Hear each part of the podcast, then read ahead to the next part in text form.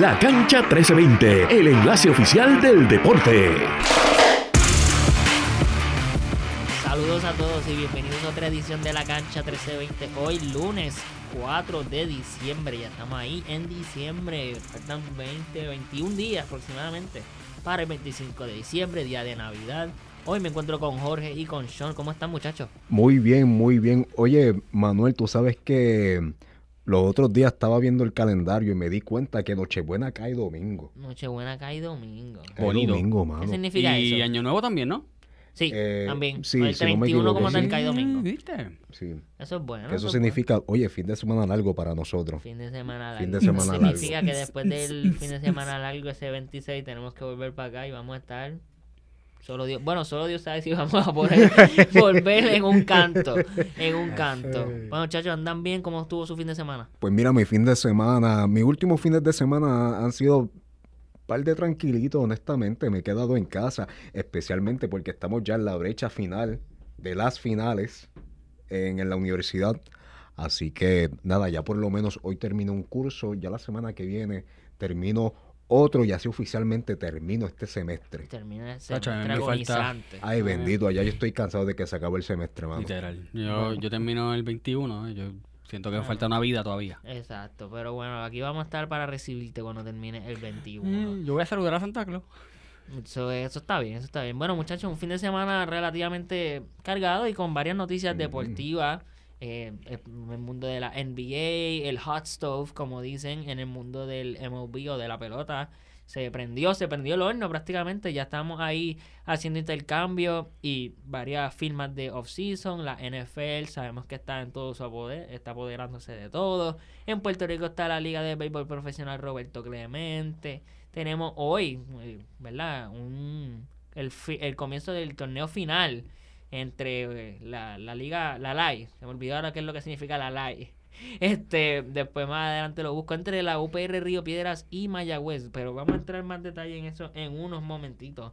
Le quiero, ¿verdad? Las gracias a todos los que nos sintonizan siempre en este podcast La Cancha 1320. Recuerden seguir a Radio Isla en todas las redes sociales, Facebook, Instagram, Twitter, en Threads como Radio Isla 1320 o Radio Isla TV para estar al tanto con todas las noticias de los deportes en Puerto Rico y a nivel internacional y también descargar la aplicación Radio Isla Móvil. Bueno muchachos, yo no sé por dónde voy a comenzar, pero ¿verdad? Como mencioné hace unos segunditos atrás, hoy comienza la final de el torneo de voleibol masculino en la LAI. Va a ser 801 versus 802, la- el clásico se pudiera decir. No estoy hablando Eso del se parece a clásico los números de la Yupi. Sí. Eh, 801 para el que no sepa la- el número de estudiantes, el número de recinto de la Yupi. La única Yupi que existe no es Yupi Mayagüez, no es Yupi Mira, Bayamón, cuidado que la eso fue Yupi, baji- bajito que. Es o UPI o UPRM. No, es o Yupi o el colegio. Porque hasta Ah, el colegio. eh, los de Mayagüez Ok. se identifican con el colegio. Tú le preguntas alguien y sí, dices, sí. ¿de dónde tú eres? Sí. Ah, yo estudié en el colegio. La rivalidad del 801 versus 802 es más como que de las universidades. Y pues hoy comienza el, el final del torneo en el recinto de Río Piedra. Yo voy a estar allí. Hay que apoyar a todos nuestros gallitos y jerezanas. Vamos a estar allí presentes. Y espero que sea un buen partido, porque siempre es entretenido, a pesar de que estamos contra un rival. Este, van a saber quiénes son los rivales, porque en la UPI vamos a estar cubiertos de rojo y blanco, mientras que va a haber verde y blanco del lado de Mayagüez. Ya, quiero, ya quiero escuchar el análisis que va a traer el miércoles entonces Sí, acerca de, esa final. Sí, va a estar sumamente bueno. Ya escuchando ya lo que, lo que has tenido que, este, que, que decir a- hasta ahora, sí, va a ser, va, promete. va a ser promete. emocionante. Tú sabes lo que también es emocionante, que ya empezó el off-season, el, se pudiera decir, que empezaron a firmar y hacer cambios en el mundo del MLB, en el mundo de la pelota. La noticia que todo el mundo sigue o que todo el mundo está pendiente dónde va a firmar Shohei Otani, dónde va a terminar Shohei Otani. ¿Se va a quedar en Los Ángeles Angels o se va al equipo vecino, los, los Dodgers? O va a ir a los Texas Rangers, New York Yankees, New York Mets, Toronto Blue Jays. Son, son muchos los equipos que están ofreciendo la casa, el equipo, eh, ofrecen todo para firmar a Shohei Otani. Pero hasta ahora, Sean y Jorge, les soy honesto, las negociaciones se han mantenido cerradas, underwater se pudiera decir, como que todo cubierto y Shohei Otani lo señaló desde el inicio, que no quería que su decisión final se fuera filtrada antes de él anunciarla, obviamente para el beneficio de él, su familia, su seguridad. Y yo no, yo no, no creo que Shohei Otani todavía esté casado con hijos. Maybe los tienen, ahora mismo no recuerdo. Pero eso son cosas que cuando los atletas cambian de país y de equipo, pues consideran, ok, me estoy mudando, ejemplo, estoy en California y me voy a mudar a Texas, pues donde voy a registrar a mi hijo, donde va a trabajar mi esposa, donde voy a vivir, es seguro para mí, es seguro para mi carrera, el dinero que me gano, los años que firmo. No se sabe todavía dónde va a firmar Shohei Otani, pero el último rumor se especuló que entre esta semana y la próxima se va a anunciar oficialmente, o él va a anunciar y su equipo va a anunciar en dónde firmó. Y en la noche, en la noche de anoche, valga la redundancia, ocurrió uno de los cambios más importantes, se pudiera decir, en lo que va del off-season. Los Atlanta Braves adquieren al outfielder Jared Kelenic de los Seattle Mariners. Jared Kelenic sabemos que estuvo en los Seattle Mariners por varios años y fue un prospecto, ¿verdad? Lo tenían bien velado, lo tenían bien pendiente a él y su desarrollo. Su desarrollo en Seattle ha sido un poco decepcionante. No malo, pero decepcionante. Se pensaba que iba a ser la cara de la franquicia, que iba a llevar a Seattle a donde está ahora. Pero no lo hizo él, lo hizo el dominicano Julio Rodríguez, que también es una bestia en la pelota, es un duro. Pero Jared Kelenic se cambió, ha sido cambiado a los Atlanta Braves y se espera que esto es una movida que pueda desarrollar más a Jared Kelenic. Sabemos que Atlanta están eh, cargados con outfielders Marcelo Osuna, Michael Harris Jr. III, eh, Ronald Acuña, dije Acuña.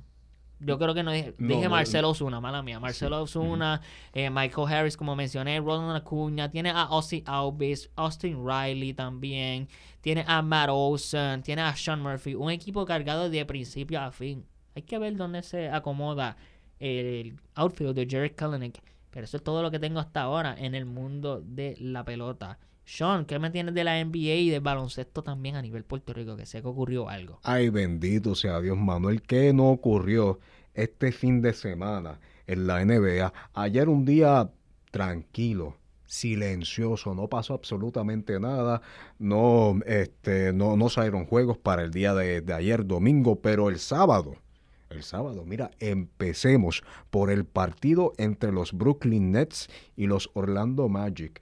Brooklyn le quita eh, la racha a Orlando de nueve partidos consecutivos, de nueve victorias consecutivas, disculpa. Un, una hazaña que ya ha logrado la franquicia de Orlando en el año 1994, 2004 y entre la temporada del 2010 y 2011. Mano, no se quieren apartar del número 9. De Orlando de nueve victorias consecutivas no, no pasa. Y con este récord de nueve victorias consecutivas, iguala también a la franquicia de los Indiana Pacers. Orlando Magic e Indiana Pacers son las únicas dos franquicias en la NBA por el momento que no han pasado las nueve victorias consecutivas. ¿En cuántos años? en la historia de la franquicia, básicamente. Prácticamente, ok, Yo pensaba que los Pacers habían pasado durante los que se pudiera decir sus prime years, ya sea con Reggie Miller o con Paul George. Eso se considera los dos primes de Indiana. Pero nada, se quedaron ahí, igual que Orlando.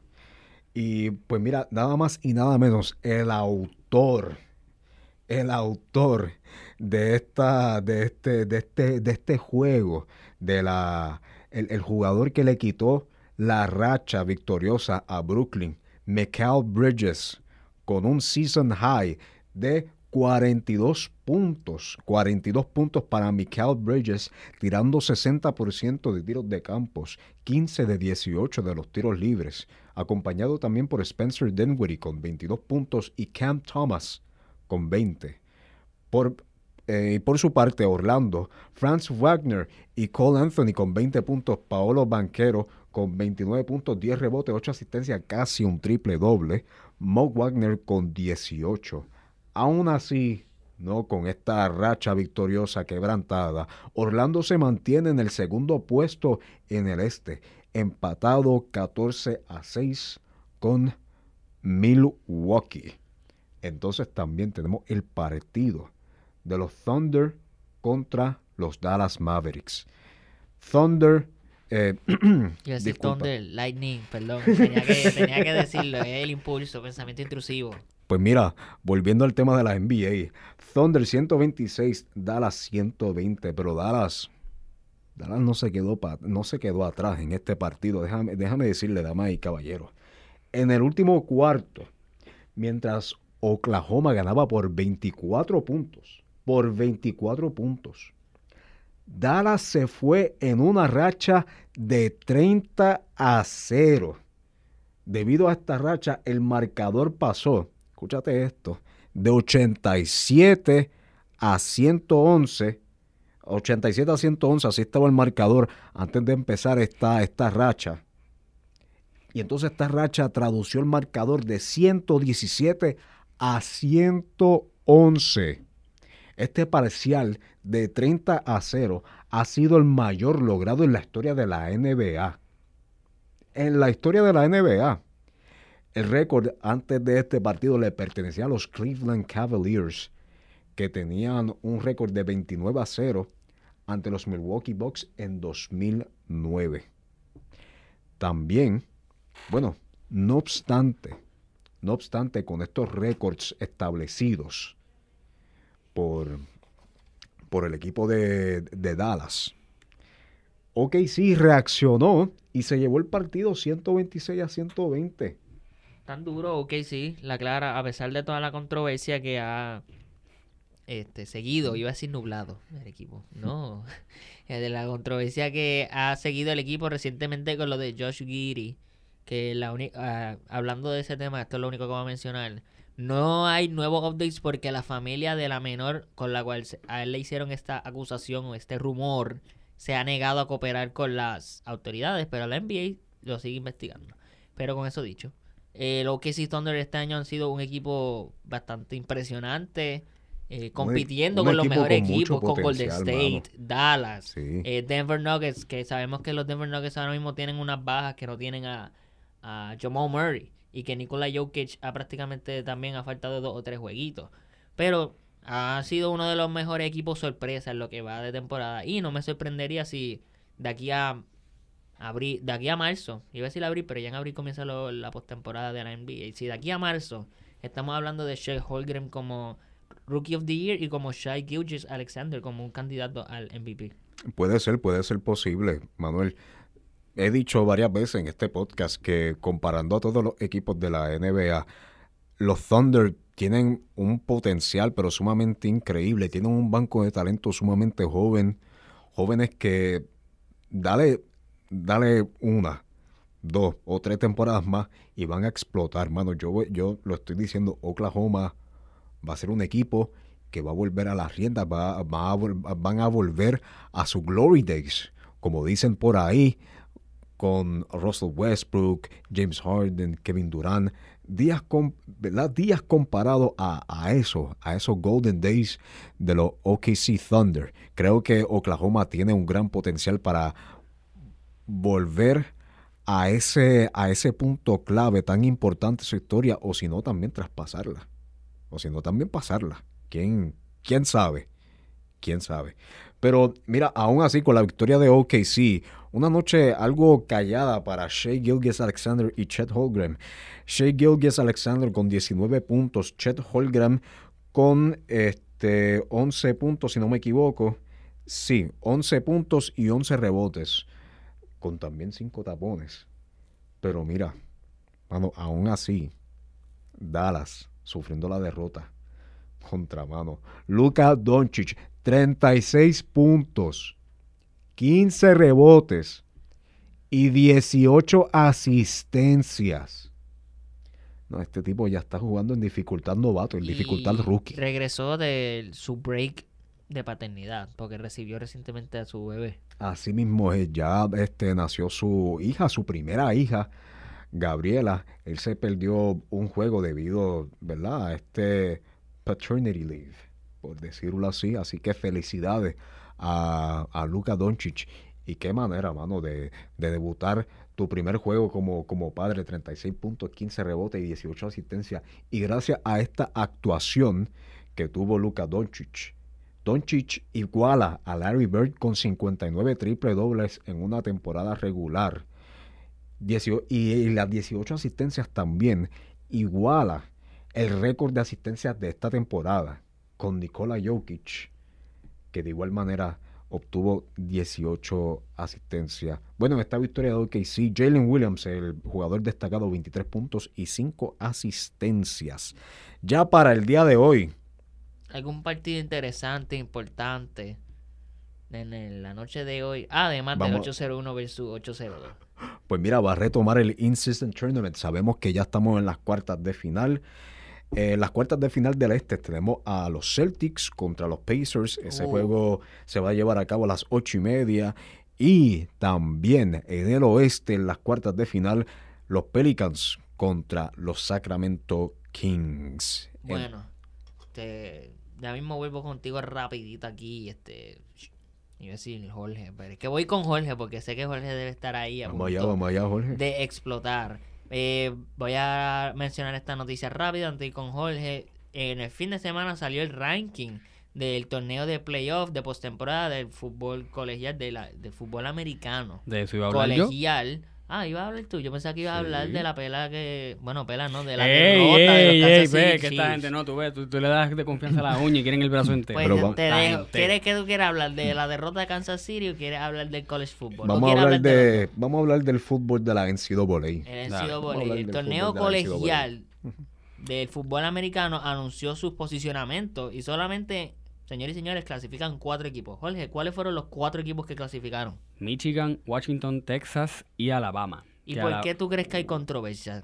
Pues porque el Alabama le quitó el invicto a Georgia y de hecho yo tuve la oportunidad de ver ese juego acabándose though. Y pues, ajá, a- a- a- Atlanta perdió su invicto frente a Alabama y pues obviamente Alabama es quien está cualificado y, Alabama- y Georgia no. Ya creo que culminó la temporada regular de el fútbol colegial, el fútbol americano colegial. Y prácticamente entraron los campeones de cada conferencia. El campeón Michigan, que es la posición número, estuvieron en posición número uno. O sea que en, en, en papel, en estadística, son el número uno. El ranking. Sí, están invictos, están invictos. Eh, Michigan, uno. ganador de la conferencia Big Ten. En el lugar número dos, eh, Washington, que es ganador de la conferencia Pac-12. También Posición número invicto. 3, Texas Longhorn, campeones de la conferencia Big 12. Y en posición número 4, los pusieron prácticamente en el playoff Alabama, que fueron los campeones del SEC. Ujú. ¿Qué significa? Que Florida State University, los campeones de la región ACC, ACC, se quedaron fuera a pesar de que están invictos. Y como mencionaste también, Georgia se quedó fuera del playoff de fútbol colegial. Y la pelea principalmente fue que el equipo de Florida State University estuvo invicto y no clasificó. O sea que eso significa que el equipo de Florida no sirve, que la conferencia del ACC no sirve, a pesar de que bueno, no fueron o sea, realmente... No, no, no, no es lo que yo estoy diciendo. Estos son Ah, los ah, argumentos que se han formado. Porque muchos consideran que es injusto que Florida no clasificó, mientras que Alabama, que estuvo perdiendo el SEC, que de casualidad le ganaron a Georgia el SEC, SEC, SS, el Championship Game. Es confuso, señores y señores, pero prácticamente. Sec, exactamente. Pues ellos le ganaron a Georgia. A último minuto le ganaron la conferencia. Le ganaron a último minuto. Entonces ellos pudieron clasificar. No importa. pudieron clasificar al playoff. Mientras que Georgia se quedó fuera. Y Florida State University se quedó fuera. Mucha controversia, mucho que debatir, debatir sobre ese tema. Pero de eso hablaremos un poquito más en otros podcasts cuando se aproximen esos juegos de playoff uni- universitarios. Y en la NFL, un fin de semana, yo diría que regular. Los Patriots oficialmente tienen su peor temporada desde el año 1900 o 2000. Yo Voy a decir estos números 2000. porque de verdad que está feo. Sí. 2 Ah, a 10. el O sea, dos victorias, 10 perdidas. 10 literal, derrotas. literal. Y yo Entonces, estoy derrotado hace tiempo, ¿a que sí? Se lo dejo, Jorge. Bueno, nosotros tenemos que jugar. o sea, bueno, los Kansas City Chiefs. Voy a hablar con propiedad. Tienen que jugar la semana, el domingo que viene con los Patriots. Vamos a ver si. Vamos a ver si los Kansas City hacen lo suyo. Si no, pues, pues les regalamos una tercera victoria a los Patriots. No creo voy que a vaya a pasar. Mira, nosotros, Kansas City tiene sus problemas, pero los Patriots están peor. De Y ayer hubieron varios partidos interesantes. Yo no sé si pudiste ver. Hubo, hubo. Este, hubo. Mira, mami, perdón. Este, ocurrieron. Se dieron. Tuve, tuve la oportunidad de ver los Cleveland eh, versus los, los LA Rams. Estuvo muy bueno. ¿Y cuál fue tu partido favorito el fin de semana? Hacho, mil veces el de los Eagles versus San Francisco. ¿Y qué pasó en ese partido? Pues que Jalen Hurts se lesionó y estuvo fuera un tiempo y pues evidentemente si no tienes la... Eso te da alegría, la lesión de un jugador. No, no, no, no, no, espérate, no, no, no, no, lo que pasa Le es... da alegría. que- lo que tú pasa crees. es que, ok, ok, ok. Qué crudo. Pues, ¿qué te puedo decir? Qué es que son los ¿no? rivales de, son los rivales de, de, de- Ay Dios, lo- bueno, nuestros rivales antes, an- antes de, esta, de estas últimas dos semanas, pero lo que digo es el rivales de play, de, de playoff, no, de, de, De mío, división. No de división, no de, de la Super NFL Bowl, gracias, tal, de, exacto. de Ah, Super Bowl, exacto. Este, ¿qué pasa? Que si no tienes a Jalen Hurts, no es que me dé alegría que Jalen Hurts no estuviera, es que literalmente se nota que si no está él, que es el cerebro de la operación, por así decirlo, eh, los eh, Los Eagles. Philadelphia Eagles son un desastre. O sea, se vuelven un 8. Y no quiero decir que el otro quarterback, que de verdad te debo el nombre porque no me acuerdo, eh, eh, es malo, pero es que de verdad, brother, no sé qué hizo, de verdad, no sé qué estaba haciendo, estaba bien al garete. Y, se, y te pregunto, ¿qué tú pensaste de del lado ofensivo, de, de la dinámica ofensiva? Ah, no, muy peposo, muy peposo, muy ofensivos de peposo. San Francisco. Muy peposo, de verdad que sí. Este, Christian McCaffrey hizo, creo que tres anotaciones, no recuerdo. Hizo un touchdown, pero el que hizo tres touchdowns fue Debo Samuel. Divo Samus era el otro, exacto. Divo Samus está peposo también. Eh, ¿Quién fue el otro que hizo? Bueno, eh, Dios, el Tyren este...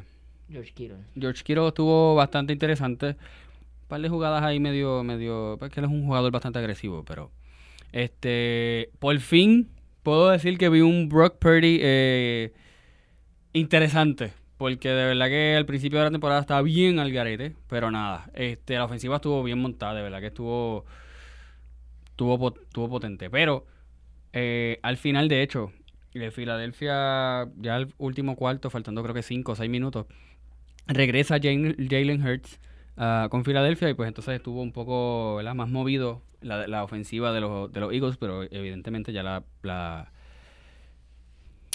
¿Cómo es? La, la, la ventaja era demasiada. So, no puedo hacer mucho. Este, por el otro lado, le, Pucanacua y los LA Rams hicieron muy buen trabajo con los, con los Cleveland Browns. Este, Es que al principio me tuve que... No tenía un micrófono ni una cámara conmigo, pero... Al principio dije, diantre, tanta porquería que yo hablé de Joe Flacco. Y está, tiene a los Cleveland Browns ahí, ahí. Tiene a los Cleveland Browns ahí, ahí. Y al final tiró uno de esos pases largos que él no tiene que hacer en el 2023 porque no es el mismo quarterback que era 12 años atrás. Pero él dijo, tengo pepa y tiró y pues... Con eso fue que perdieron los, los Browns. Y el partido de Sunday Night Football, con estrellas presentes, Kansas City Chiefs visitan a los Green Bay Packers en Lambeau Field, posiblemente el coliseo más icónico de la de. NFL. Sí, tienes que hablar de eso. Pero no tienes que estar muy triste porque sí, aunque perdieron los Kansas City Chiefs, yo pienso que fue más una demostración del futuro que tiene Green Bay en sus manos con Jordan Love, Christian Watson y otros jugadores, comparado con Kansas City, que ya podemos ver un poquito De la pata que la cogieron. edad y un Mm. poquito la, la- Pero los vacíos que tienen ofensivamente. Yo te, yo te voy a ser honesto, yo considero que es más una falta de organización, una falta de confianza en el equipo ofensivo. Este, porque como te estaba comentando fuera del aire, hay muchos eh, baches, muchos, bueno, hubo creo que en el segundo, este, en el segundo quarter, hubo tres o cuatro sacks a Patrick Mahomes, hubo mucho hueco abierto, por ende, obviamente, jugadores se infiltraron y obviamente fueron encima de él. Eh, evidentemente esto es una falta que nos hace desde hace tiempo, la falta de un wide receiver consistente, aunque Rachi Rice está haciendo buen trabajo, pero la realidad es un wide receiver no es todo el equipo, igual que un quarterback no es todo el equipo.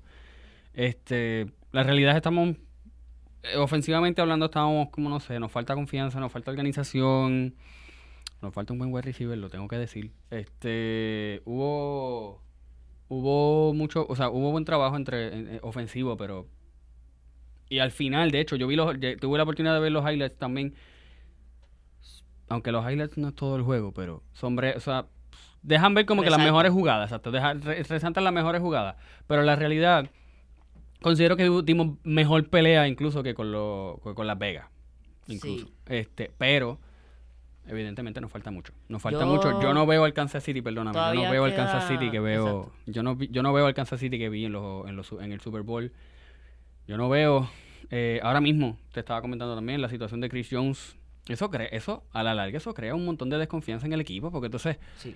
un jugador que lleva años entonces no le tienes un, un contrato seguro, no le tienes seguridad al equipo, pues obviamente pues cualquiera juega así, tú sabes. Yo, y con esto, ¿verdad? Tenemos que concluir. que Yo, cerrando, exacto. Este, pienso que hay preocupación, trouble in paradise, como dirían en inglés.